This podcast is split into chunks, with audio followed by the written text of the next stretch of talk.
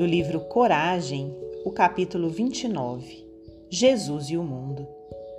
Se Jesus não tivesse confiança na regeneração dos homens e no aprimoramento do mundo, naturalmente não teria vindo ao encontro das criaturas e não teria jornadeado nos escuros caminhos da terra.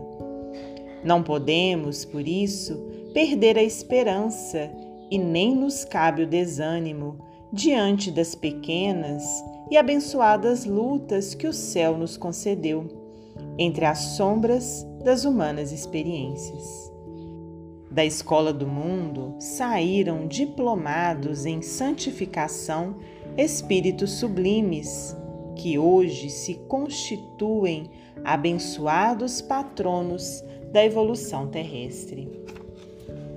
Não nos compete menosprezar o plano de aprendizagem que nos alimenta e nos agasalha, que nos instrui e aperfeiçoa.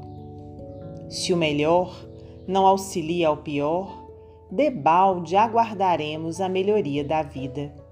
Se o bom desampara o mal, a fraternidade não passaria de mera ilusão.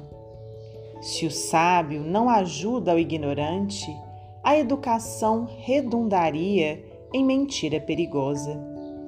Se humilde foge ao orgulhoso, surgiria o amor por vocábulo inútil. Se o aprendiz da gentileza menoscaba o prisioneiro da impulsividade, o desequilíbrio comandaria a existência. Se a virtude não socorre às vítimas do vício, e se o bem não se dispõe a salvar, quantos se arrojam aos despenhadeiros do mal? De coisa alguma serviria a predicação evangélica no campo de trabalho que a providência divina nos confiou.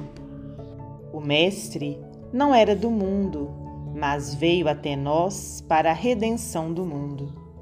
Sabia que seus discípulos não pertenciam ao acervo moral da terra, mas enviou-os ao convívio com homens para que os homens se transformassem nos servidores devotados do bem, convertendo o planeta em seu reino de luz.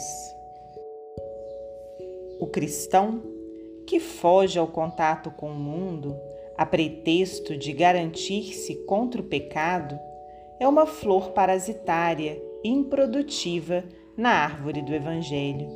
E o Senhor, longe de solicitar ornamentos para sua obra, espera trabalhadores abnegados e fiéis que se disponham a remover o solo com paciência, boa vontade e coragem, a fim de que a terra se habilite para a sementeira renovadora do grande amanhã. Emmanuel, psicografia de Francisco Cândido Xavier.